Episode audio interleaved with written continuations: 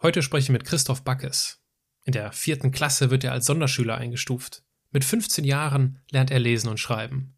Mit 19 gründet er sein eigenes Theater. Und mit 27 beginnt er doch noch ein Studium an der Universität. Heute ist Christoph Backes Geschäftsführer des U-Instituts und Projektleiter des Kompetenzzentrums Kultur- und Kreativwirtschaft des Bundes. Neben vielen weiteren Projekten realisiert er für die Bundesregierung die jährliche Auszeichnung der Kultur- und Kreativpiloten. Eine Auszeichnung, die mit Hilfe eines einjährigen Mentorenprogramms 32 kreativen Menschen dabei hilft, aus einer Idee ein Unternehmen zu machen. Wie wir unsere kreative Ader entdecken, wie wir die Kunst meistern, von Kunst zu leben und was ein 30-Sekunden-Test damit zu tun hat, erfährst du durch mein Gespräch mit Wirtschaftswissenschaftler, Unternehmensberater und Theaterschauspieler Christoph Backes. Vielen Dank fürs Zuhören und herzlich willkommen zu meinem Podcast. Menschen, die in keine Schublade passen. Geschichten voller biografischer Brüche. Inspiration, um neue Wege zu gehen. Auch Models können Doktor sein. Erfolgsmuster von Andersmachern. Der Podcast mit Wirtschaftswissenschaftler, Model und Berater Dr. Aaron Brückner. Ich weiß sehr genau, wofür ich nicht gebrannt habe, nämlich Schule. Ähm, darunter habe ich sehr gelitten. Ähm, Schule war nicht mein Medium. Dann haben wir ein Theater gegründet und dann war ich auf einmal Mitunternehmer eines Theaters, ohne dass ich wusste, was es heißt, Unternehmer zu sein, sondern ich wollte einfach, dass das weitergeht mit denen. Parallel habe ich noch Abi gemacht, also das war so der Deal. Zwei Drittel Theater, ein Drittel Schule, aber es muss ein Abi dabei rauskommen. Wenn Kreativität die Eigenschaft ist, ähm, noch eine Möglichkeit zu sehen, wo keiner eine Möglichkeit sieht, behaupte ich, dass das eine Fähigkeit ist, die jeder Mensch in sich trägt. Nachdem ich in der letzten Folge den früheren DAX-Vorstand und heutigen Kanzler der Universität Witten-Herdecke, Jan-Peter Nonnenkamp, interviewen durfte, ist auch der heutige Gast ein Wittener Alumnus. Und wird auch nicht der letzte sein. Das soll keine Schleichwerbung sein, sondern ist der simplen Tatsache geschuldet, dass die Uni Witten-Herdecke meine Alma Mater ist. Ich habe dort nicht nur meinen Bachelor, mein Master und mein Promotionsstudium absolviert, sondern auch viele Menschen kennengelernt, die vieles anders machen. Christoph, danke, dass du die Zeit für dieses Gespräch nimmst. Du bist, glaube ich, äh, wirst für immer der spontanste Podcast-Gast sein, weil äh, du wurdest mir gestern als Interviewpartner empfohlen und wir sitzen keine 24 Stunden später an einem Tisch. Das freut mich sehr, das weiß ich zu schätzen. Ich freue mich auch. Wie stellst du dich jemandem vor, wenn er dich fragt, was du beruflich machst? Äh, dann sage ich ihm, dass ich einen der interessantesten Jobs habe, den man in der Bundesrepublik haben kann, nämlich ich darf im Namen der Bundesregierung dafür Sorge tragen, dass die ganz vielen Menschen, die in der Kultur- und Kreativwirtschaft arbeiten, mehr Gesicht und Gewicht kriegen in Deutschland, weil sie genauso wichtig sind wie die Automobilindustrie. Was steht denn auf deiner Visitenkarte? Äh, da steht Leiter Kompetenzzentrum Kultur- und Kreativwirtschaft der Bundesregierung. Äh, auf der einen und auf der anderen steht, ähm, äh, was steht denn da drauf? Leiter Kultur, äh, U-Institut. Also das U-Institut ist Träger dieses Kompetenzzentrum, das steht da drauf. Und da drüben auf dem Flipchart steht gerade Head of Einhorn. Ah. Ja, HEO. Ähm, das war so eine Jobbezeichnung, die ich mir gerade ähm, in so einem Vorstellungsgespräch selbst gegeben habe. Aber nee, also das, also da steht irgendwie drauf Gründer und Leiter. Wobei ich das nicht alleine mache, ich mache das mit Silvia zusammen, die ähm, da oben du eben gerade kennengelernt hast. Äh, das wäre auch alleine gar nicht zu wuppen, was ich da als Unternehmen mit aufgebaut habe. Ähm, so, ja. Wie sieht dein beruflicher Alltag aus? Mein beruflicher Alltag ähm, sieht so aus, dass ich vor allem viel rede und reden darf und ähm, äh, ich würde sagen, 80 Prozent meiner Tätigkeit ist Administration und 20 Prozent Inspiration. Also da geht es darum, sich Gedanken zu machen, wie es weitergeht und gemeinsam mit vielen interessanten Menschen ungewöhnliche Projekte auf die Straße zu bringen, die ein Stück mehr Sichtbarkeit und Wirksamkeit von dem, womit ich mich beschäftige, auf die Straße bringen. Was inspiriert dich? Mich persönlich ähm, ganz unterschiedliche Dinge. Ähm, mich also in erster Linie inspirieren mich Menschen, ähm, in zweiter Linie inspirieren mich Gedanken, also oder eben Werke, also ähm, künstlerische Äußerungen aber müssen nicht nur künstlerische sein. Also ich knie nieder vor ähm, wirklich klugen Dingen ähm, und was mich auch inspiriert und immer motiviert hat. Also ich habe schon schon seit jeher dieses Faszinosum, dass ich mich für Unternehmer interessiere. Also ich ähm, habe irgendwie, wenn Unternehmer ihre Geschichten erzählen, das sind ja auch ganz oft so verklärte Geschichten, die sie erzählen über ihr unternehmerisches Wirken, dann höre ich sehr genau zu, weil das sind so gelebte Heldengeschichten. Ähm, das hat eine große Faszination auf mich. Gibt es für dich einen Unterschied zwischen den Begrifflichkeiten Selbstständiger und Unternehmer? Ja, ja. Mm, irgendwie schon. Ähm, wobei ich das noch nie sozusagen reflektiert habe. Bei einem Selbstständigen denke ich eher so an Freiberufler und Freelancer. Und bei einem Unternehmer denke ich eher an jemanden, der nicht nur als Einzelperformance unterwegs ist, sondern der im Prinzip so einen Dreischritt gelernt hat, Ideen bilden, Ideen von sich ablösen und vor allem Ideen dann skalieren. Und ich glaube, der letzte Schritt, eine Idee von sich abzulösen, und zu skalieren ist nochmal ein anderes Unternehmen, also ist ein anderes unternehmerisches Moment. Und da verlässt man ein Stück die Selbstständigkeit und wird zum Unternehmer, wenn es darum geht, etwas von sich abzulösen und zu vervielfältigen. Das ist so meine Definition davon. Siehst du dich selbst als Unternehmer? Ja. Also es gibt Projekte und Produkte, die ich ein Stück weit so von mir abgelöst habe, dass sie inzwischen sich ohne mein Dazutun verkaufen. Das sind dann Bildungsprogramme oder Projekte ähm, oder auch bestimmte ja, im Wesentlichen sind es Programme, das sind Produkte, die wir verkaufen. Und das hat sich skaliert. Also das ist, äh, die gibt's, also die machen wir, die machen inzwischen auch Konkurrenten. Mhm. Ist auch ein Merkmal von Erfolg, wenn Konkurrenten was übernehmen, was man erfunden hat. Das mhm. gefällt mir gut. Wenn du so dir das Jahr 2018 bisher anschaust, mhm. gab es schon so ein berufliches Glanzlicht für dich in ja, diesem Jahr? Ganz viele.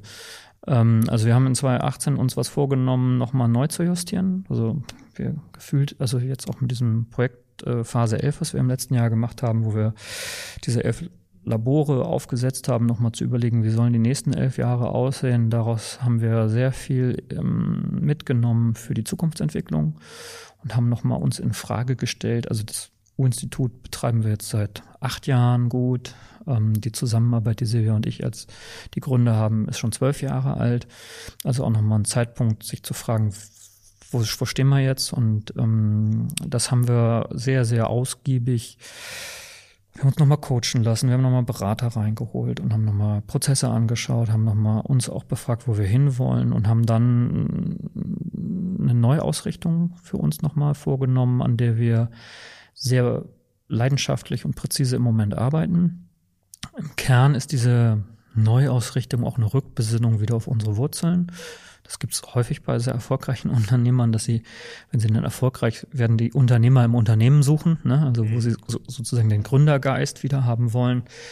Und bei uns ist das glücklicherweise in den Produkten angelegt, weil wir irgendwann äh, oder schon relativ früh uns damit beschäftigt haben, was ist eigentlich ähm, in kultur- und kreativwirtschaftlichen Arbeitsweisen an Planungselementen drin, die man auf andere Kontexte anwenden kann. Also was man heute viel findet, ist sowas wie Design Thinking, aber es gibt natürlich sowas wie Game Thinking auch oder ich als Theatermann von früher kann irgendwie sagen, wie geht Theater jenseits des Theaters ähm, und diesen Transfer zu schaffen aus einer anderen Disziplin in eine andere, das ist eigentlich das, womit wir uns seit zehn Jahren intensiv beschäftigen und haben dann nochmal gesagt, es ist eigentlich, wie sehr praktizieren wir das auch im eigenen Unternehmen, dass wir aus der Vielfalt und Fülle von Kunst und Kultur uns inspirieren lassen und das auch so praktizieren, um dann festzustellen, dass wir ähm, das nicht mehr so intensiv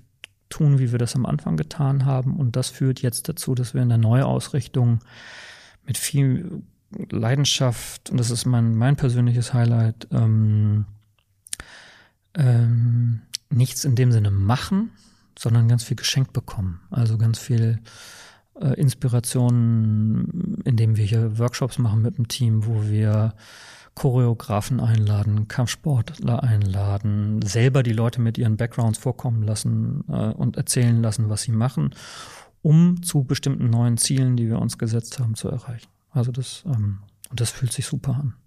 Also hast du, wenn ich das richtig verstehe, quasi zwei Hüte auf. Du hast einmal so den, den Unternehmerhut auf mit dem U-Institut und dann so eine, ja, ich sag mal, so eine politische Funktion als, äh, wie hast du es genannt, das äh der, der, genau, Leiter der Bundesregierung des Kompetenzzentrums Kultur genau. und Kreativität.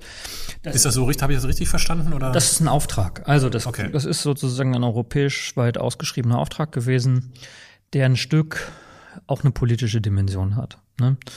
Ähm, in erster Linie geht es aber darum, also eine wirtschaftspolitische Dimension hat, eben äh, die Rahmenbedingungen für das, was in Deutschland Kultur- und Kreativwirtschaft heißt, ist und zukünftig sein soll, zu verstärken. Ne? Also man könnte auch anders sagen, ich bin im Auftrag des Bundestages Lobbyist für die Leute, die keine Lobby haben. Ne? So, das ist auch, ähm, also je nachdem, auf welcher Seite man das anschaut, ähm, der Kern, der Kerngedanke ist die Interessensvertretung derjenigen, die, du würdest jetzt sagen, vielleicht Andersmacher, ne? Das ist ein Begriff, den ich nicht so praktizieren würde, weil ich finde nicht, dass die Leute was anders machen oder anders sind als andere, aber die im Kern das tun, was sie tun. Ne? So und das hat aber eben historisch gesehen einfach eine schlechte Lobby. Ähm, wird meiner Meinung und nicht nur meiner Meinung nach ähm, immer wichtiger für die Gesellschaft. Und das zu übersetzen ist mein Job in alle Richtungen. Also sowohl den Kreativen zu erklären, dass sie Unternehmer sind, was sie teilweise nicht wissen, ähm, oder eben den Politikern erklären, warum das Unternehmer der Zukunft sind, ähm, alten Unternehmern aus anderen Branchen erklären, dass das auch ein Zukunftspotenzial hat. Also im Kern zwischen diesen Welten zu vermitteln und herzulaufen und zu erklären, warum das für und voneinander und miteinander interessant sein kann. Mhm.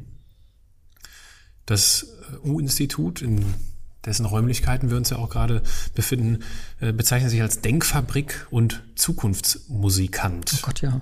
Ihr, beschreibt, ihr, beschreibt, ihr beschreibt euch als ein Projektplanungsbüro für Innovation, ein Kurator für Strategien und Prozesse, ein Potenzialheber fürs Personal. Bei welchen Projekten stößt ihr denn an eure Grenzen?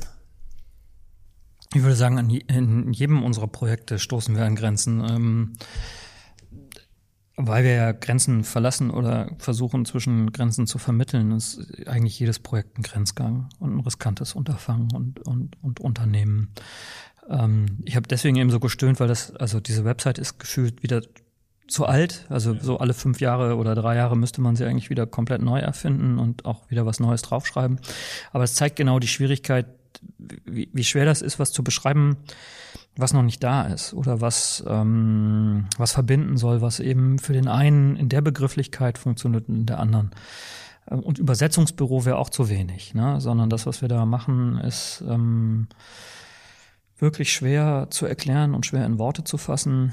Ähm, aber nichtsdestotrotz müssen wir es immer wieder neu machen und, und ähm, zu gewissen Zeiten oder zu, mit gewissen Gesprächspartnern ist das, was wir machen, immer irgendwie was anderes. Ne? So, mhm. ähm, das ist eine große Herausforderung tatsächlich, wie man, wenn man mehrere Hüte aufhat oder mehrere Sachen gleichzeitig macht, das versucht miteinander, also so zu beschreiben, dass es für jemanden anderen verständlich wird.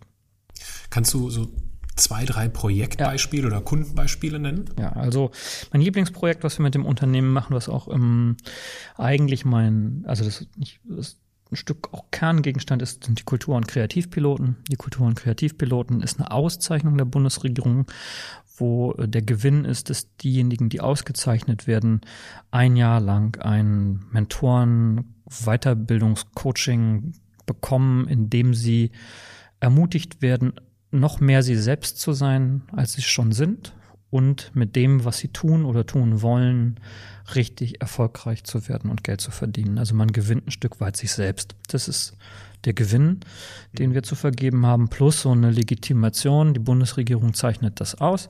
Da bewerben sich im Jahr mh, hm, so 800 Unternehmen, 32 davon werden rausgepickt dann in einem sehr aufwendigen Auswahlprozess der so ist, wie das Auswahlverfahren in Wittenherdecke früher war oder auch noch immer ist. Also sehr, geben wir uns sehr viel Mühe zu schauen, dass das ein kriterienloser Wettbewerb, also wir wissen nicht vorher, was wir suchen, sondern die Leute, die sich hier bewerben, müssen uns davon überzeugen, warum sie denn Kreativpilot werden wollen, was eigentlich am Anfang, als wir das uns ausgedacht haben, nur so ein Arbeitstitel war, aber nichts hält länger als ein Provisorium. Der erste Jahrgang fand den Begriff auch noch ganz furchtbar und sagte, wer will schon Kreativpilot sein? Inzwischen ist das ein Markenzeichen für den einen oder anderen, zu sagen, Mensch, äh, in der Reihe der Ausgezeichneten fühle ich mich wohl. Genau, und äh, das Netzwerk, das wächst über Jahre. Also Leute, die da ausgezeichnet worden sind, sind da inzwischen als Coaches tätig mhm. oder irgendwie helfen mit bei der Auswahl. Und es ist ein, so, ein, so ein Lieblingsprojekt von mir, wo man ganz gut erklären kann, was wir machen, nämlich Menschen darin bestärken, unternehmerisch das zu verfolgen, was sie glauben, was sie auszeichnet. So. Mhm. Ähm, ein Projekt, ähm, das zum Beispiel auch etwas, weil du eben gefragt hast, das als Produkt von uns losgelöst skaliert. Also wir machen solche Wettbewerbe auch auf Landesebene in Bundesländern. Mhm. Aktuell in Baden-Württemberg haben das gemacht, in Mecklenburg-Vorpommern sehr erfolgreich, in Niedersachsen, in Bremen und äh, noch in anderen Bundesländern.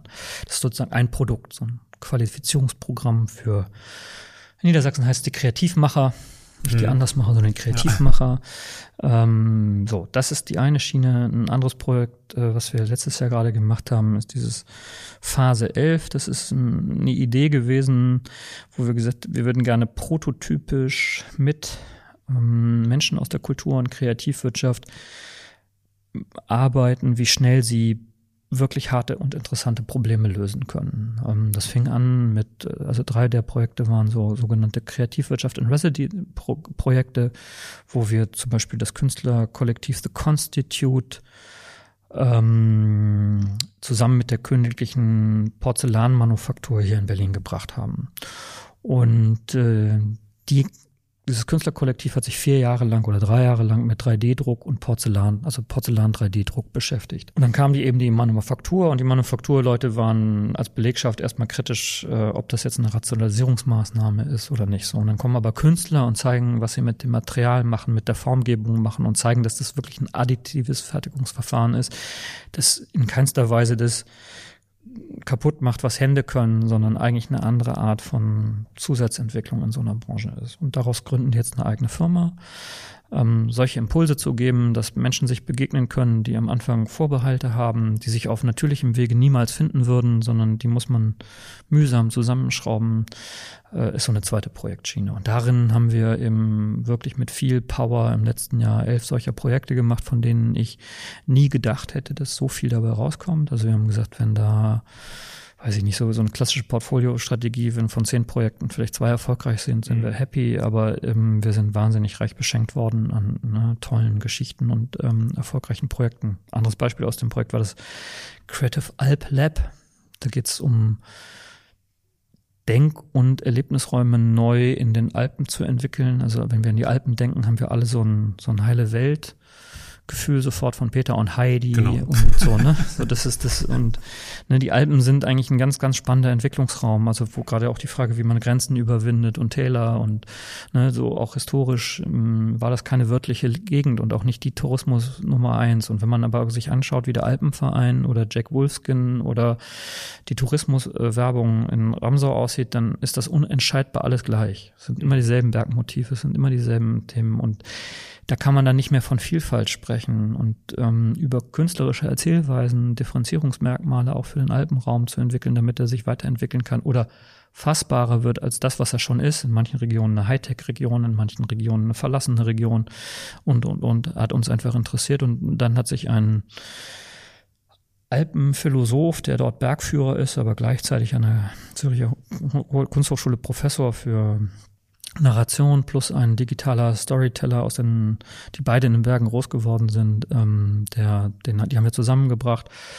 Ähm, der macht das für den Bayerischen Rundfunk, so digitales Storytelling. Und die haben mehrere Leute eingeladen, die Expertise haben in Bezug auf, wie entwickelt man eigentlich Narrationen, die für eine Bevölkerung Relevanz haben, sowohl digital als auch analog. Wie kriegen wir ähm, Geschichten da neu erzählt und anders erzählt. Und die haben echt tolle, tolle Projekte in kürzester Zeit auf den Weg gebracht. Und die planen jetzt die Alpentriennale. Mhm. Ähm, und die startet schon nächstes Jahr. Also die haben auch dieses Jahr schon das erste Symposium, wo sie alle Festivalmacher aus den Alpen zusammengeholt haben und gesagt haben, wir haben da eine besondere Verantwortung, wie man, parallel gibt es auf der EU-Ebene eine Alpenraumstrategie, wie die Alpen zukünftig aussehen.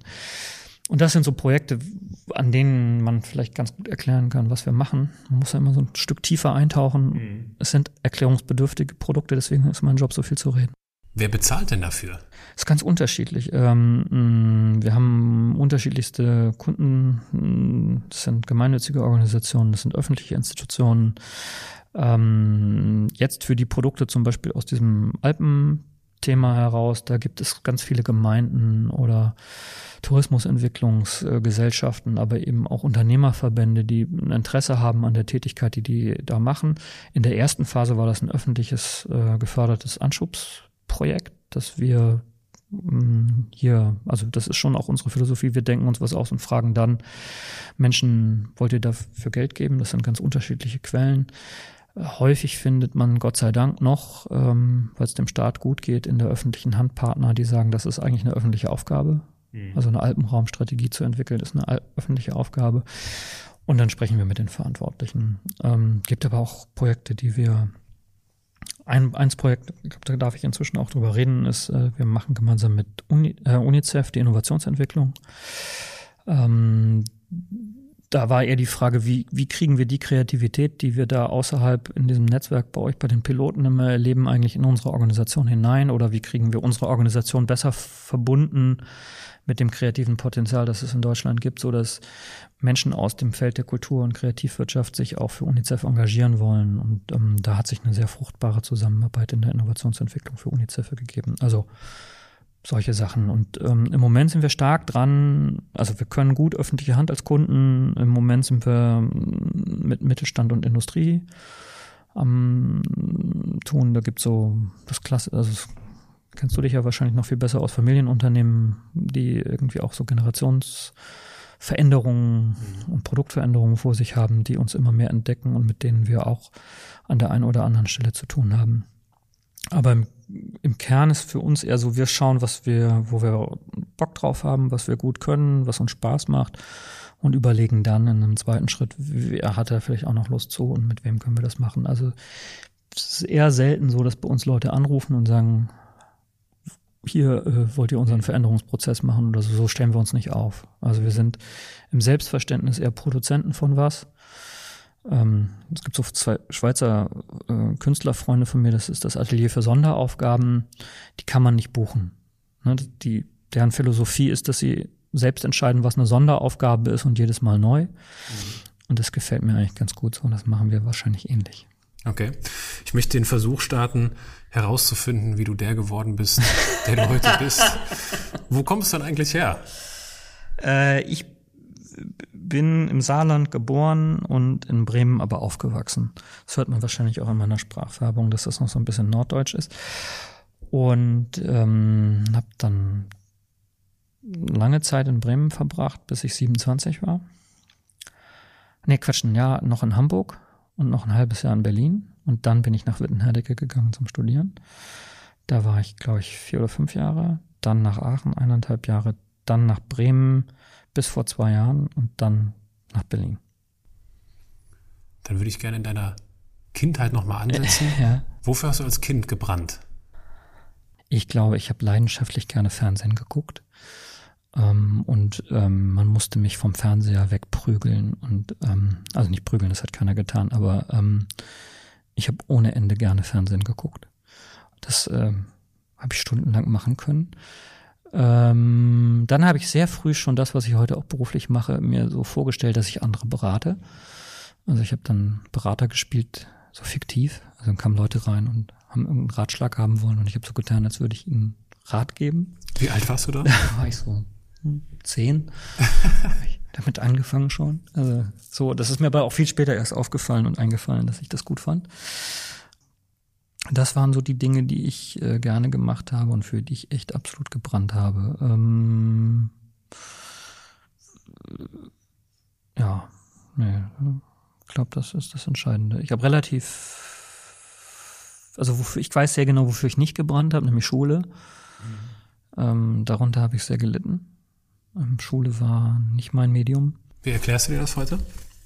Also hätte es damals schon AHDS gegeben, wäre ich wahrscheinlich genauso diagnostiziert worden. Ähm, ich hatte eine andere Art von Wahrnehmung und Aufmerksamkeit und das hat auch, also es war auch schmerzhaft und schwierig teilweise, weil das die Rückmeldung der Schule war aussortiert. Also ich war nach der vierten Klasse wahrscheinlich schon als unbeschulbar und als Sonderschüler eingestuft und wenn ich nicht so ein liebevolles Elternhaus gehabt wäre, die irgendwie an mich geglaubt hätten und immer gesagt haben, trotz schlechter Schulleistungen äh, soll er aufs Gymnasium gehen und so, dann wäre das wahrscheinlich nicht. Also ne, da gab es auch nie so Tests und schulpsychologische Geschichten, sondern da gab es irgendwie nur liebevolle Eltern, die den Eindruck hatten, der ist nicht doof. Ähm, der gehört auf eine andere Schule, der funktioniert halt nur so nicht. Ne? So und ab einem gewissen Punkt hatte ich das Glück, auch, auch Lehrer in der Schule zu haben, die akzeptiert haben, dass ich wahrscheinlich andere Qualitäten habe, als in dem Moment schreiben und rechnen und lesen zu lernen. Das hat sich dann erst später ergeben. Ich glaube, ich habe Lesen und Schreiben richtig gelernt mit 15. Vorher war das nicht mein Thema. Ähm, wahrscheinlich war das auch eine Zumutung für die anderen, mich da mitzuschleppen. Ja. Ähm, aber so genau weiß ich das gar nicht mehr. Also ich, ich habe das nur in Erinnerung, dass, dass Schule und ich nicht so ganz funktioniert haben. Es gibt eine ganz, ganz tolle Geschichte in diesen TED Talks, die es, oh, sorry, äh, immer gegeben hat, ähm, von der Frau, die Cats, ähm, die die Choreografin, die Cats mitentwickelt hat. Ähm, Gillian Lane heißt die galt auch sozusagen als ähm, unbeschulbar und dann wurde die ganz früh, das war in den 30er Jahren, zu einem Schulpsychologen mit ihrer Mutter geschickt und der hat so drei, vier Sitzungen mit ihr gemacht und dann hat der Schulpsychologe die ähm, Lehrerin, äh, die, die, die Mutter kommen lassen und hat dann ähm, mit ihr da zusammen hinter der Glasscheibe geguckt und gesagt, was ist denn mit ihrer, können Sie, können Sie sagen, was jetzt mit Ihrer Tochter ist? Und dann sagt sie, ja, die, die kann nicht still sitzen. Und dann sagt er, ja, passen Sie mal auf, was ich jetzt mache. Ging rein, hat ein Grammophon angemacht und ist wieder rausgegangen. Und dann hat sich das Mädchen halt tanzend zur Musik bewegt. Und dann ist es ganz einfach. Sie haben eine Tänzerin. Mhm. Ähm, so, und äh, dann hat die Mutter gefragt, was soll ich denn machen? Hat sie zur Tanzschule schicken.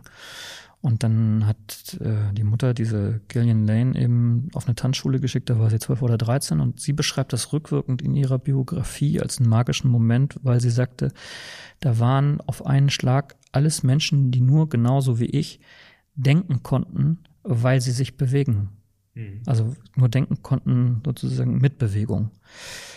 Ein, ein ähnliches Erlebnis war für mich, als ich 16, 17-jährig ins Theater äh, gekommen bin, dass ich, also so, das war, das war mein, da wusste ich, hier bin ich zu Hause. Ähm, als ich plötzlich auf einer Probe war oder selber sozusagen so einem, einem Workshop mit einem Schauspieler mitgemacht habe, wo ich gemerkt habe, es gibt noch andere Formen des Lernens und Kommunizierens als ausschließlich äh, in der Schule sitzen und sagen falsch und richtig.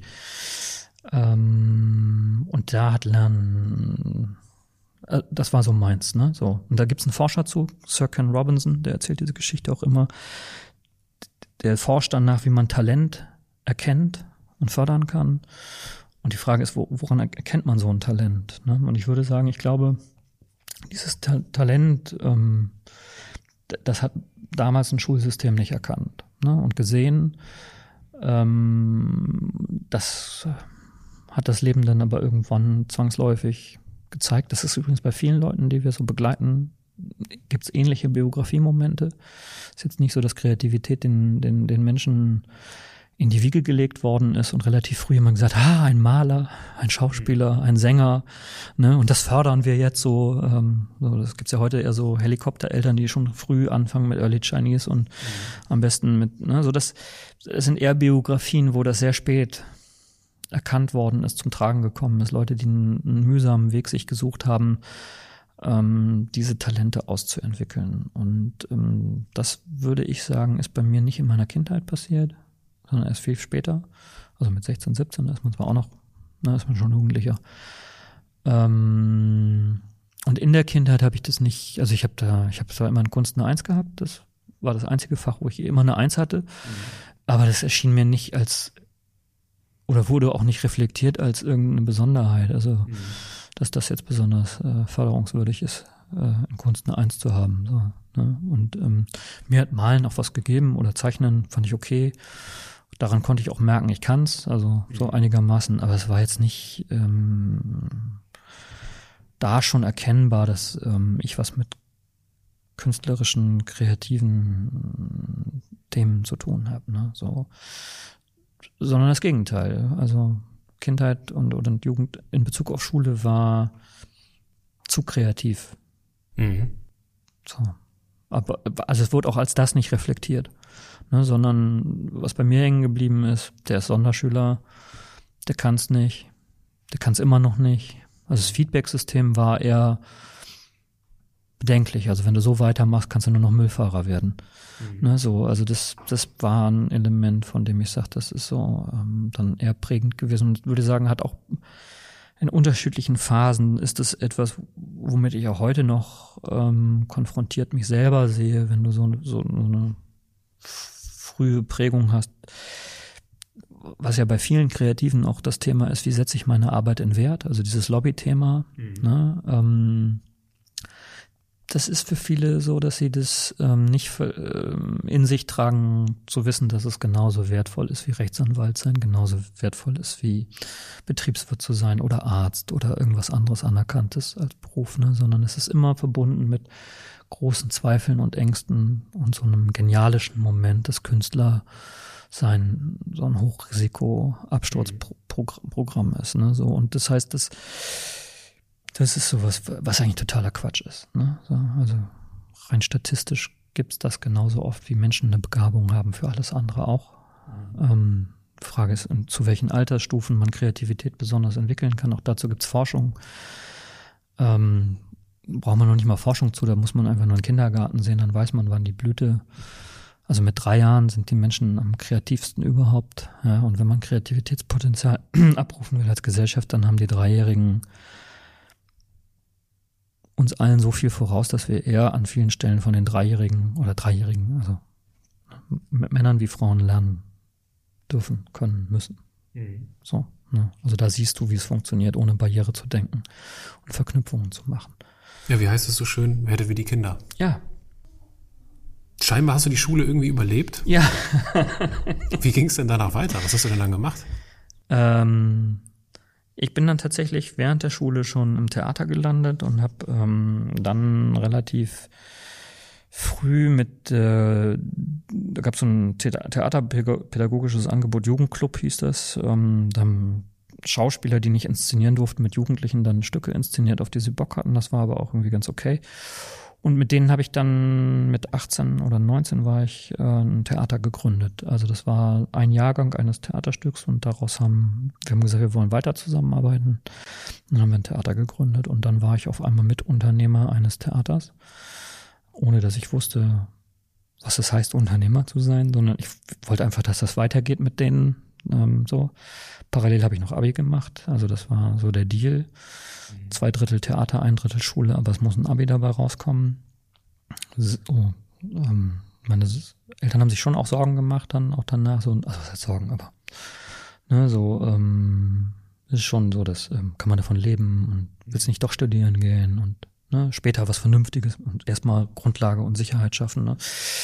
Und dann habe ich das äh, mit großer Leidenschaft gemacht und dann ähm, war das aber auch so, dass das irgendwann einen hohen, hohen Erschöpfungsgrad nach sich gezogen hat, dieses Theater machen. Wir haben im ersten Jahr ein Theater, gleich eine Spielstätte gesucht, also eine geschaffen, umgebaut, haben 300 Veranstaltungen im Jahr gemacht.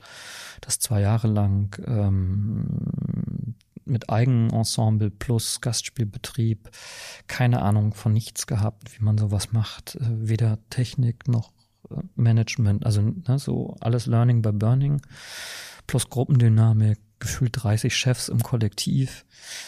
Ähm, größtes Handicap, woher kommt das Geld? Wie verändert sich eine soziale Situation, wenn Geld irgendwo herkommt? Und ähm, dann habe ich, also da, da war der Punkt, da bin ich dann raus. Also es gab zwei Momente, die mich rausgeführt haben, oder drei.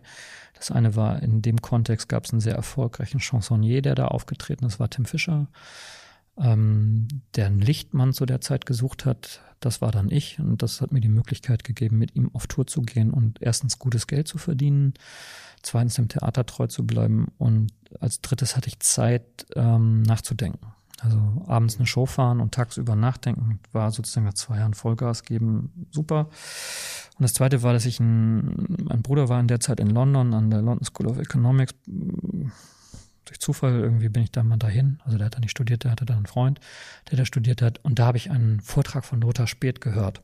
Mhm der damals bei Carl Zeiss Jena gerade irgendwie angefangen hat und im Wesentlichen erzählt hat über die Rolle und Bedeutung der Kulturentwicklung und weniger über das Management. Also eigentlich hat er nur Fragen aufgeworfen, die einen Theatermann interessiert haben. Und dann habe ich irgendwie mitgekriegt, dass Mick Jagger an der London School of Economics war und habe dann irgendwann gedacht, Mensch, diese Verbindung Kunst und Wirtschaft, das ist echt interessant. Das ist eigentlich so ein großes Defizit.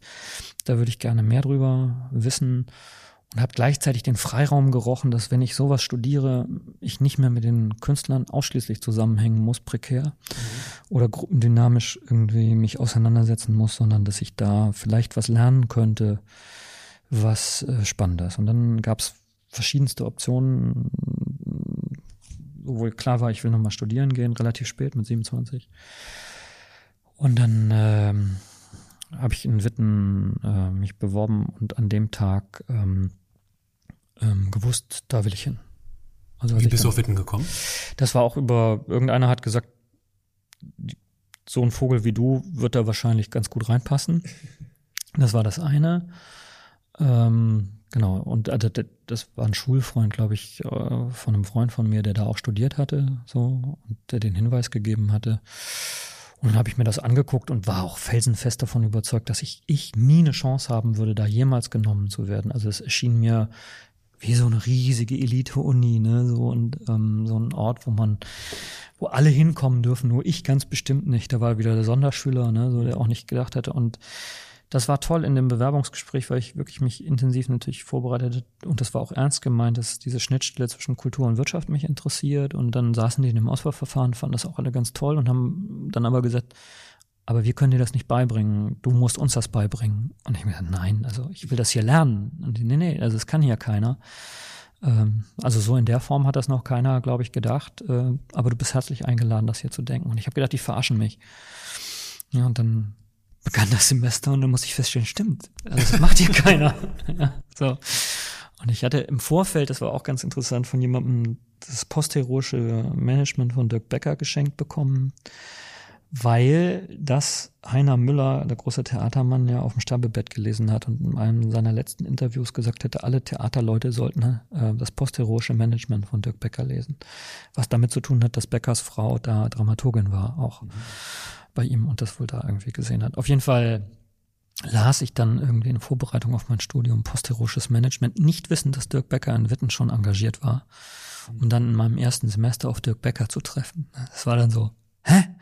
Was soll das? Ja, ihr verarscht mich. Also so, das, und das war wirklich toll und das Studium hat mir auch echt gut getan und das war auch von, von dem, was die Philosophie ausmachte, wirklich ein Ort, in dem ich wirklich gelernt habe, nochmal sprechfähig zu werden ähm, und Zeit und, und also Substanz gebildet habe von vielem, was ich heute auch mache.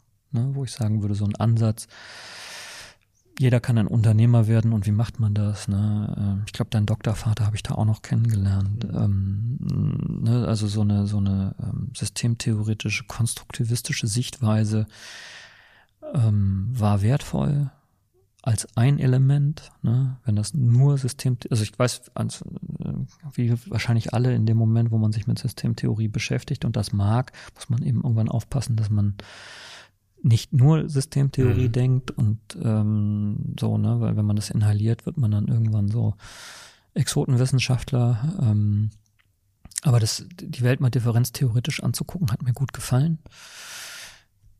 Wobei ich mich dann eher für die Identität als für die Differenz entstanden. Also so die Frage der Identitätsentwicklung über Differenz oder über Identität. Insofern hat mich das angesprochen mit deiner Podcast-Serie Andersmacher, dass ich gedacht habe, das anders würde ich gerne streichen, einfach nur Macher. Den Vorschlag nehme ich auf. Okay. Ins Vorschlagwesen bei mir. was macht denn, was macht denn aus deiner, aus deiner Sicht ein Studium zu einem guten Studium? In meinem Fall waren das die Mitstudierenden. Äh, also die Gemeinschaft. Also es gibt ja, äh, da wo wir studiert haben, diesen Satz, die Gemeinschaft der Lehrenden und Lernenden als den Kerngedanken einer Akademie. Und das ist eben auf Augenhöhe geschieht. Also nicht, dass der Lehrer dem Lernenden etwas beibringt, sondern dass es ein wirklicher Austauschprozess ist und das, was da entsteht, eine emergente Ebene hat. Also so wie im Theater eben auch, was eine gute Aufführung zu einer guten Aufführung macht, dass im Ensemble etwas aus dem, was man tut, erwächst, was mehr ist als die Summe derjenigen, die da ist. Oder um es mit Musikbild zu machen, wenn eine, eine Band Musik macht, kann sie nach Noten irgendwas abspielen, das klingt okay, aber in dem Moment, wo man nicht mehr weiß, macht die Musik jetzt die Musiker oder die Musik, die, also so, wo, wo das so magisch wird, mhm. dann wird's interessant und so ist das, glaube ich, beim Studieren auch, wenn die Beziehung zwischen Lehrenden und Lernenden eine andere Dimension kriegt, wo was Neues hinzutreten kann, was menschenbildend ist, gesellschaftsbildend ist, hohe Wirksamkeit entfaltet, ähm, glaube ich, ist das ein gutes Studium. Und ich glaube, das muss immer wieder neu gedacht werden, immer wieder in einer neuen Form stattfinden. Also ich glaube nicht daran, dass das ähm, auch, auch, auch Orte wahrscheinlich, ne? Also das ist so, ähm, ich glaube, zu einem guten Studium gehört einen hohen an, also Becker hat das immer gesagt, verkommen dürfen, ähm, Perspektivwechsel organisieren für sich selber, ähm, echten fundamentalen Perspektivwechsel auch, ähm, Denkroutinen zu unterbrechen, zu durchbrechen, ähm, sprechfähig zu sein und zu werden, Anschlussfähigkeiten herzustellen an unterschiedlichste Diskurse. Ähm, ich glaube, das kann ein gutes Studium leisten und macht ein gutes Studium aus. Wie ging es für dich nach deinem Studium weiter dann? Äh, da bin ich bei der Ruhrtriennale gelandet als ähm, Marketingverantwortlicher für ein Jahr oder knapp bei der Gründungstriennale im Ruhrgebiet und habe dort äh, unter unter unter ist gut ähm, unter Gérard Mortier arbeiten dürfen, äh, eigentlich für Gérard Mortier arbeiten dürfen. Ähm, und das ist ein Witz, dass ich der Marketingleiter war, weil der Marketingleiter der Ruhrtriennale war Gérard Mortier. So Theaterberserker und ein wahnsinnig inspirierender Kulturmanager und künstlerisch denkende Persönlichkeit. Ähm, und der hat den Slogan gehabt, über der Ruhr den blauen Himmel wieder zu errichten. Mhm. Und ich durfte das ganze Ruhrgebiet zuplakatieren mit welchem Engel sind sie zuletzt begegnet. Um mir diese Frage zu stellen, wie war das jetzt eigentlich bei mir mit dem Engel, um dann darüber meine Frau kennenzulernen, die bei der Ruhrtriennale gearbeitet hat. Insofern hat sich das total gelohnt. Und dann äh, kam ein neuer Intendant, Herr Flimm, dann war klar, jetzt wird das Führungspersonal ausgewechselt, dann habe ich die Flucht ergriffen und bin nach Aachen gegangen, wo das tatsächlich allererste Gründerzentrum für Kultur und Kreativwirtschaft gerade im Entstehen war und dann bin ich der Gründungsgeschäftsführer dort geworden und habe das noch neun Monate im Angestellten-Dasein ähm, ausgehalten, hatte auch genau meine Diplomarbeit darüber geschrieben, deswegen habe ich auch eben gelacht, wie du geworden bist, was du, also weil da war meine Frage, wie wird der Unternehmer Unternehmer? Mhm. Ähm, also die, die Frage, wie man wird, was man wird, ist eine unbeantwortbare Frage, ähm, die man nur im Tun dann letztlich klärt. Und äh, dann war klar, ich äh, will Unternehmer werden und äh, habe mich dann mit Gründung der Familie quasi selbstständig gemacht und gesagt, das, was ich bisher gemacht habe, mache ich unternehmerisch.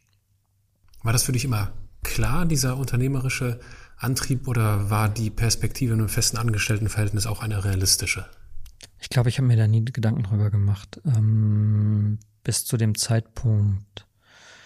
Also ich, ich habe mir nie vorgestellt, was ich werden würde werden können. Das hat ein bisschen mit dieser Sonderschulmacke zu tun, dass ich mir nicht viel vorstellen konnte mehr. Also weil, mhm. also nur nicht Müllfahrer vielleicht oder so, ne, aber auch nicht wusste, wie das geht. War dann ganz froh, dass ich irgendwie dachte, Mensch, ey, Schauspieler sein ist ganz cool, weil die Leute klatschen und merken gar nicht, ich bin das gar nicht. Mhm. Ne, das fand ich irgendwie cool, dass man damit sein Geld verdienen konnte, irgendwie Applaus zu kriegen und ist aber fake. Deswegen hatte ich den Wunsch nach Substanz. Dann fand ich es irgendwie auch ungerecht, auf der Regie und auf der anderen Seite zu stehen und zu sagen, aber inszenieren ist genauso komisch irgendwie.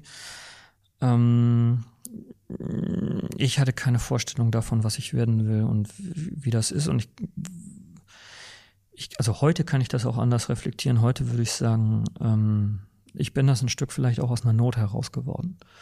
Ne? Also es war auch sicherlich dann durch das viele Reflektieren und sich damit beschäftigen eine bewusste Entscheidung.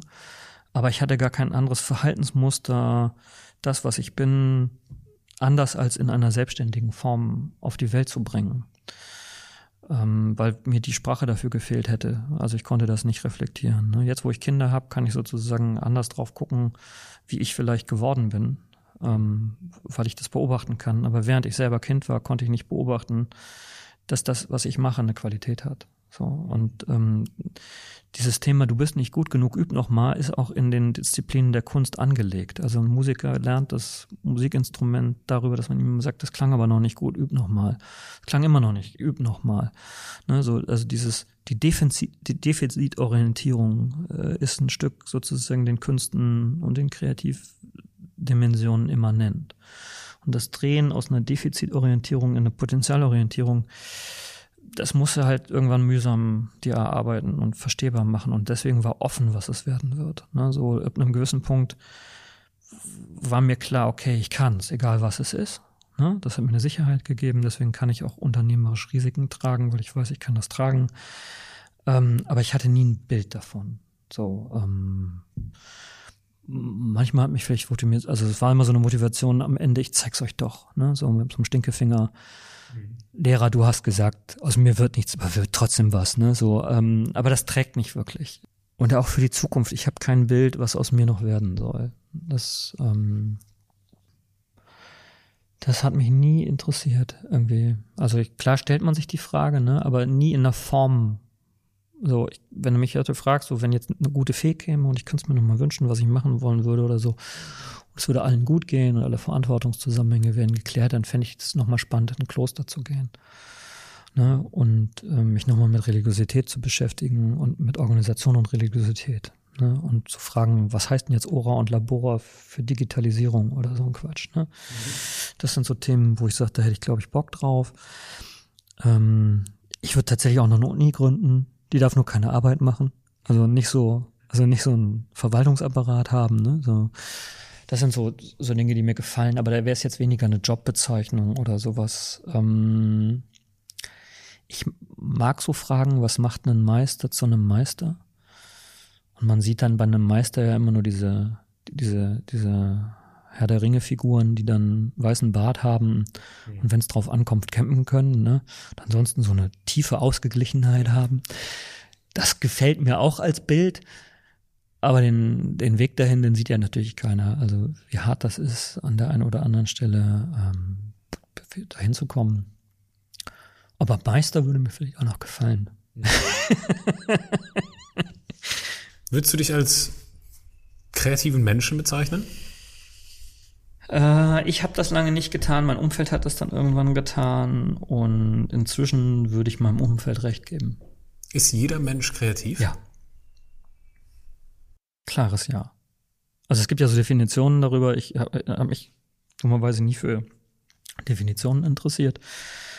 Ähm, wobei das beim wissenschaftlichen Arbeiten wichtig ist, weiß ich, habe ich auch eine Zeit lang. aber, so, ne, aber auch in meinem Beruf, also gerade als Leiter eines Kultur- und Kreativwirtschaftszentrums, sollte man eigentlich wissen, äh, welche Definitionen äh, es gibt. Aber ich, ich weiß ja, dass es wahrscheinlich genauso ausufernd ist wie beim Kulturbegriff, wo es irgendwie 400 verschiedene Kulturbegriffe gibt.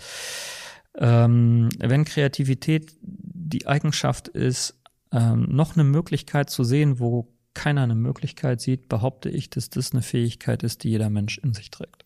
Also das ist das, was man bei den Dreijährigen eben sieht. Äh, bei Kindern oder überhaupt bei allen Kindern sieht man, dass es ähm, vor allem Kreativität ist, die Kinder im Spiel Fantasie ist. Ne? So, das hat natürlich auch unterschiedliche Entwicklungsgeschichten. Da gibt es einen Büroklammertest, ich weiß nicht, ob du den kennst, wie man ähm, eine Büroklammer zu Figuren mhm. umformen kann. Und das ist sozusagen so ein Intelligenzkompetenznachweis. Und ein dreijähriges Kind schafft in einer Stunde 400 verschiedene Arten. Ähm, und wenn man das dann jedes Jahr wieder testet, gibt es so Versuchsreihen, dann nimmt das nach und nach ab. Mhm. Und äh, im Alter von 12 oder 13 hat man dann so ein Niveau erreicht, das dann schon fast erwachsen ist, dann kann man nur noch so zwölf ja. verschiedene Kombinationen. Ne? Also es hat was mit kombinieren können, assoziativen Denken und und und zu tun. Ich glaube, das trägt aber als Kapazität jeder in sich und wahrscheinlich trainiert Erziehung das ab. Ähm, wahrscheinlich auch künstlerische Erziehung an der einen oder anderen Stelle. Also weil Kreativität hat auch ganz viel mit Disziplin zu tun an der einen oder anderen Stelle. Wenn jetzt so ein Theatermann fragen würdest oder einen Musiker, dann hat das auch was sehr Präzises. Mhm.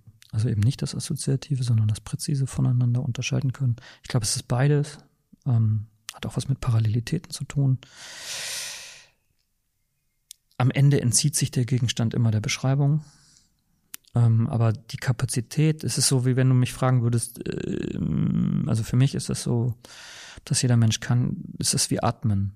Mhm. Jeder kann, jeder Mensch atmet und jeder Mensch kann atmen und jeder Mensch wird weiter atmen und wenn er nicht mehr atmet, ist er nicht mehr im Leben. Mhm. Und so ist das mit Kreativität, glaube ich, auch, weil jeder Mensch, also eine Welt ohne kreative Dienstleistungen oder Elemente, das ist ja alles, was uns umgibt. Also ähm, Musik hören, Design, Zeitungen lesen.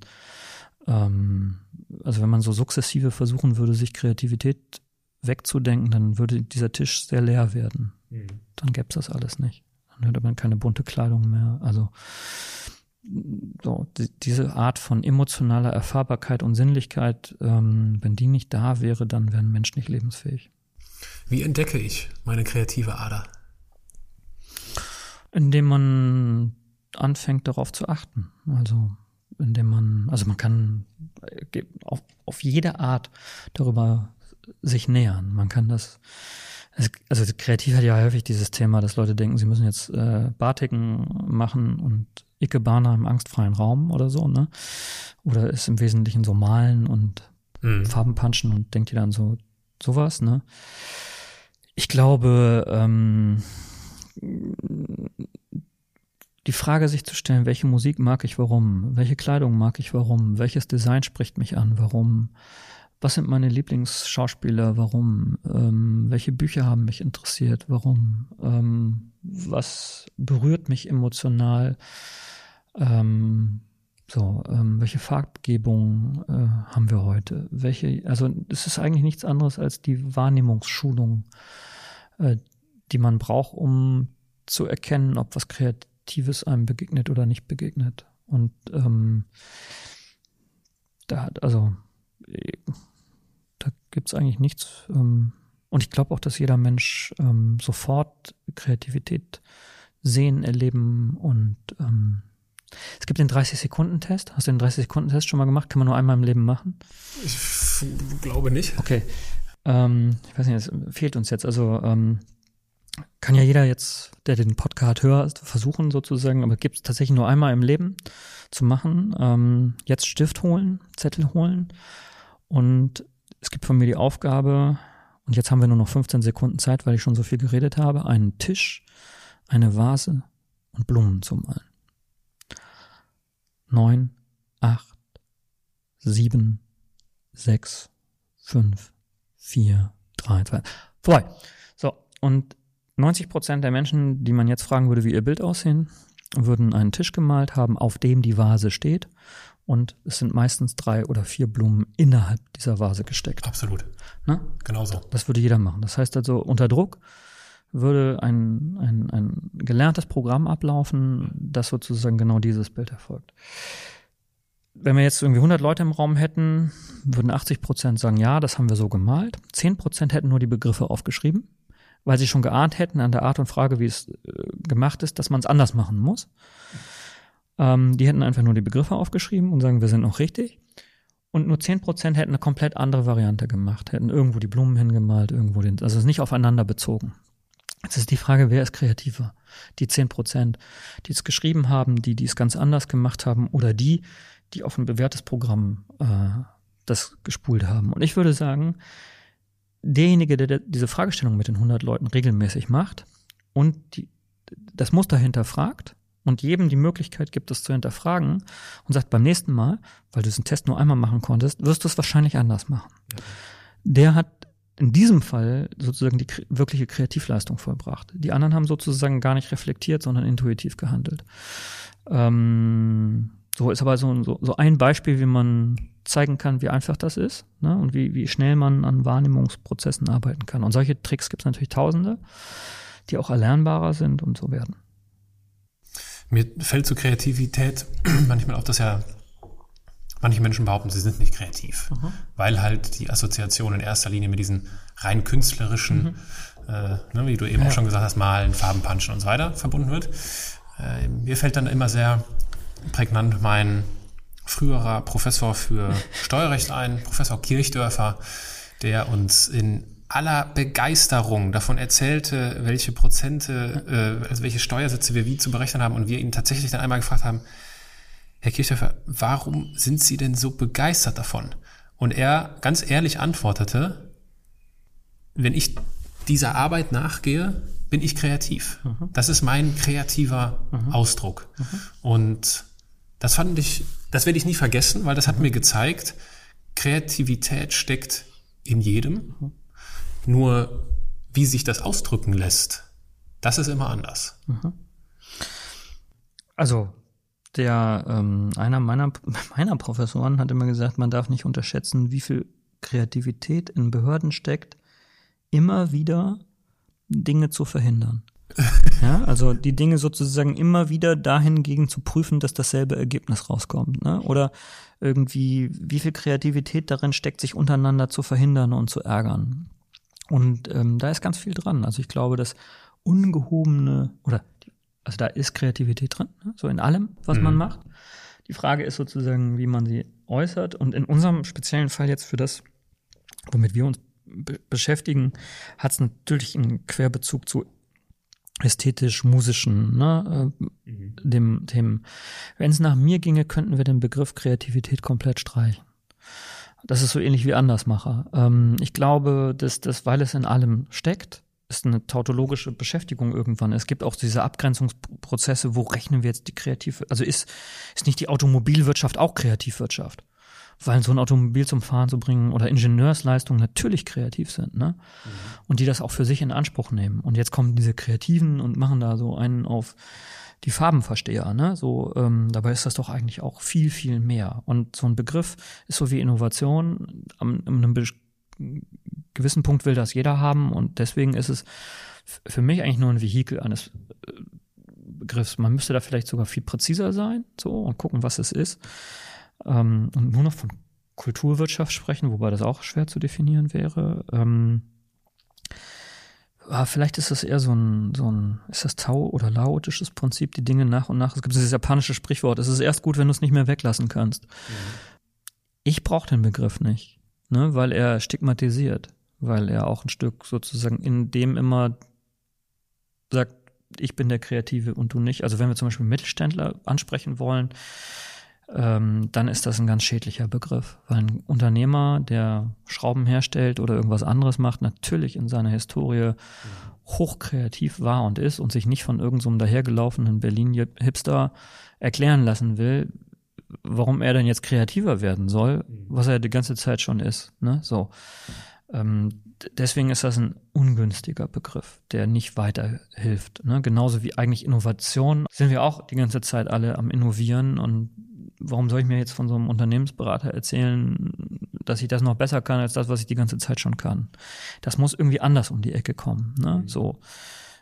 Da ist die Frage von Nachfolgern, die nicht folgen, spannender. Da ist die Frage von auch da wieder ne, Differenz oder eben Gleichheit. Also man kann auch die Dinge mm, so sagen, wie, wie kriegen wir sie denn in der Tradition fortgesetzt? Mhm. Oder wie kriegen wir sie, was uns wichtig ist, in eine, in, in, in eine neue Zeit transportiert? Ne? Dann kommen diese NLP-Leute und sagen, wie wichtig ist Sprache und was mhm. nimmt man da an? Wie drückt man es aus? Ähm, stimmt die Haltung desjenigen, der das irgendwie ausdrückt? Dann haben wir wieder den Theatermacher, der irgendwie sagen muss, wie es geht da, wo die Dinge ungewiss sind oder umbrechen oder ähm, noch keine Begriffe haben, ist es eben so schwierig, eine Sprache dafür zu finden oder die richtigen Worte dafür zu finden, wie das, wie das ist. Aber im Kern ist Kreativität nichts Exklusives und steckt in allem und ist ähm, auch kein Hexenwerk und keine Rocket Science. Mhm. Aber natürlich ist eine künstlerische Ausbildung genauso wie eine Ingenieursausbildung ähm, was ganz Wertvolles weil es Menschen hilft, denken zu lernen, sich ausdrücken hilft zu lernen und zwar anders äh, als nur das, was man vielleicht äh, so in der Grundschule gelernt hat oder so. Ne? Also diese Form von von Ausprägungen ist schon relevant und sie immer wieder neu auf Gesellschaft zu beziehen zu unterschiedlichen Zeiten ist total spannend und wichtig. Mhm. In dem Sinne möchte ich kreativ sein und äh, ein kleines Experiment Okay. starten. Ich zeige dir ein Video Ja. Und äh, das werde ich später dann im, im Podcast auf der, auf der Audiospur abspielen. Und ähm, dazu habe ich dann später eine Frage. Okay. What do you desire? What makes you itch? What sort of a situation would you like?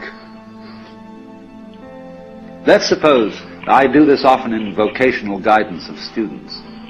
They come to me and say, well, uh, we're getting out of college and we haven't the faintest idea what we want to do. So I always ask the question, what would you like to do if money were no object? What, how would you really enjoy spending your life? Well, it's so amazing. As a result of our kind of educational system, crowds of students say, well, we'd like to be painters, we'd like to be poets, we'd like to be writers, but as everybody knows, you can't earn any money that way. Or another person says, well, I'd like to live an out-of-doors life and ride horses. I say, do you want to teach in a riding school? Uh, let's go through with it. What do you want to do? When we finally got down to something which the individual says he really wants to do, I will say to him, you do that. And uh, forget the money. Uh, because if you say that getting the money is the most important thing, you will spend your life completely wasting your time. You'll be doing things you don't like doing in order to go on living, that is, to go on doing things you don't like doing, which is stupid. Better to have a short life that is full of what you like doing than a long life spent in a miserable way. And after all, if you do really like what you're doing, it doesn't matter what it is, you can eventually turn it, uh, you could eventually become a master of it. It's the only way to become a master of something, to be really with it. And then you'll be able to get a good fee for whatever it is. So uh, don't, don't worry too much. Uh, that's uh, everybody's. somebody's interested in everything, and anything you can be interested in, you'll find others. But it's absolutely stupid to spend your time doing things you don't like, in order to go on spending things you don't like, and doing things you don't like, and to teach your children to follow in the same track. See, what we're doing is we're bringing up children and educating them to live the same sort of lives we're living in order that they may justify themselves and find satisfaction in life by bringing up their children, to bring up their children to do the same thing, so it's all wretch and no vomit. It never gets there. And so, therefore, it's so important to consider this question. What do I desire?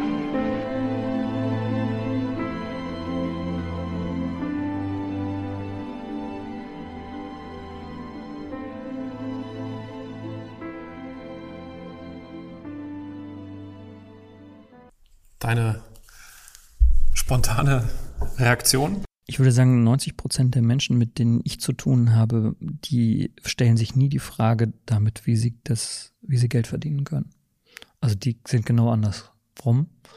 Dass die sich nur die Frage stellen, wie kann ich das machen, worauf ich Bock habe, um dann irgendwann sehr prekär und schwierig in der Ecke zu liegen und nie gelernt haben, äh, sich der Frage zu stellen, kann man mit dem, was ich tue, auch Geld verdienen?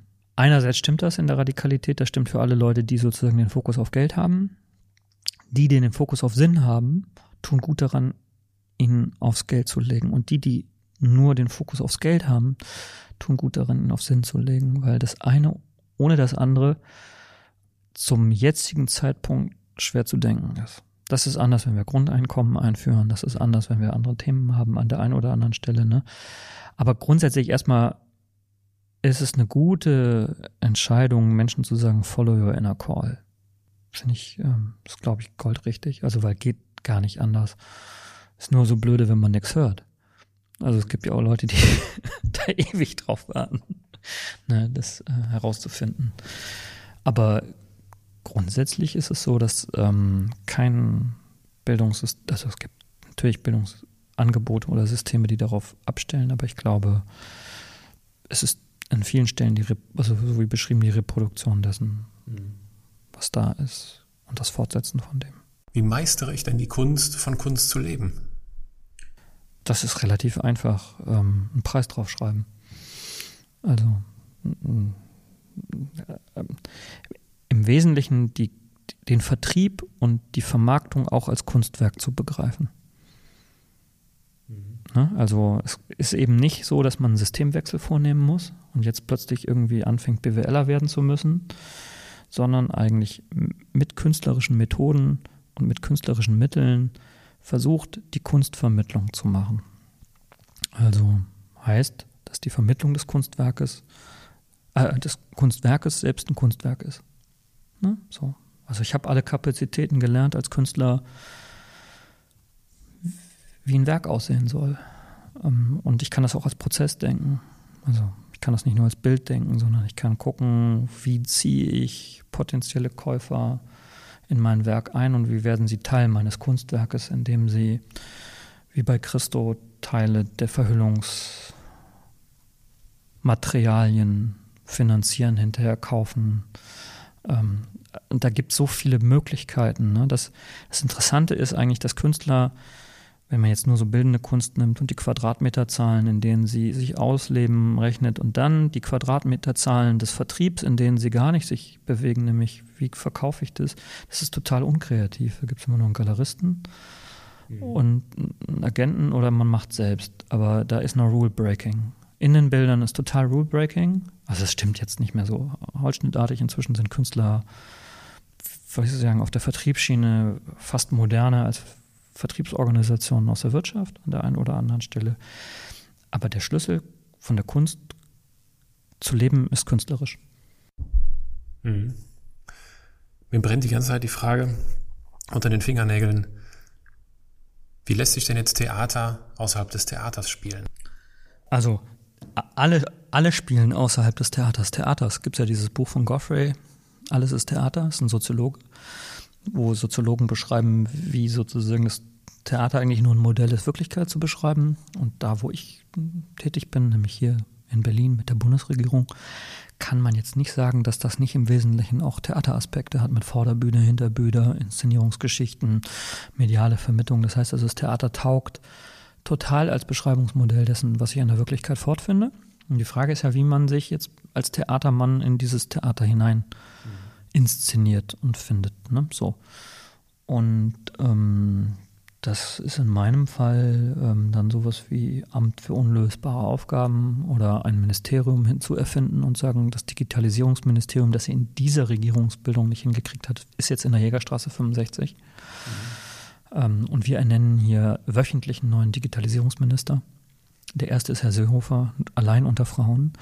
Ne, also nein, also man kann da ne, viel, viel inszenatorische Praxis walten lassen. Ähm, und ich würde sagen, die Welt ist eine Bühne, in der wir ähm, uns wirklich gut in, hinzuerfinden können. Ne? So, ähm, das fängt an von inszenatorischen Fragestellungen bis hin zu Durchbrechen einer vierten Wand. Also alle Begriffe aus dem Theater ähm, taugen auch für die Wirklichkeit. Ich glaube, dass das Theater an vielen Stellen ja auch soziologisch entstanden ist als ein Demokratieelement aus der Wirklichkeit heraus.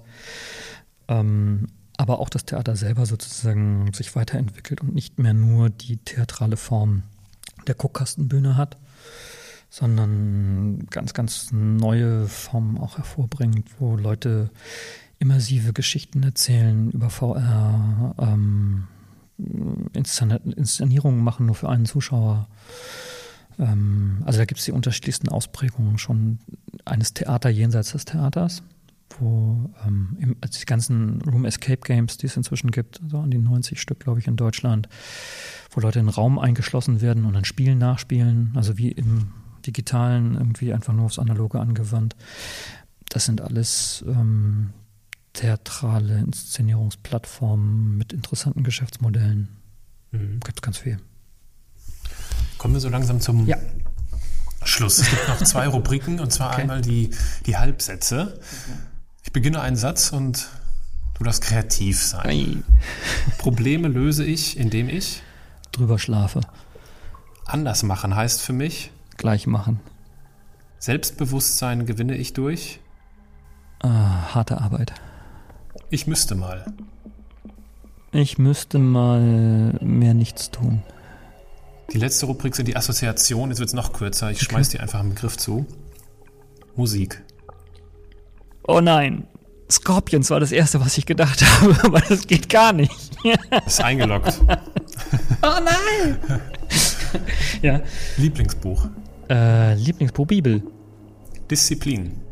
Kenne ich nicht. Zu Hause. Äh, überall, wo ich bin. Christoph, ich danke dir vielmals für deine Zeit, für das offene Gespräch und deine auch. kreativen Insights.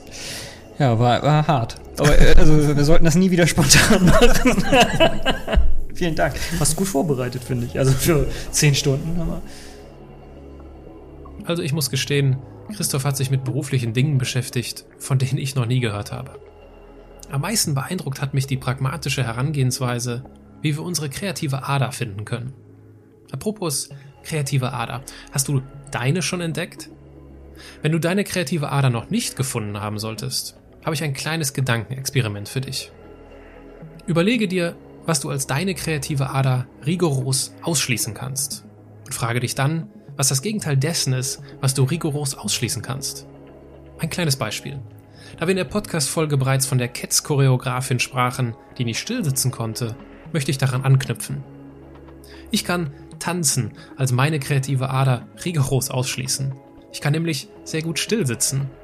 Und das Gegenteil von einer Tanzfläche ist mein Schreibtisch. Das Gegenteil von Tanzen ist für mich Schreiben. Schreiben ist meine kreative Ader. In diesem Sinne wünsche ich dir eine kreative Woche. Dein Aaron.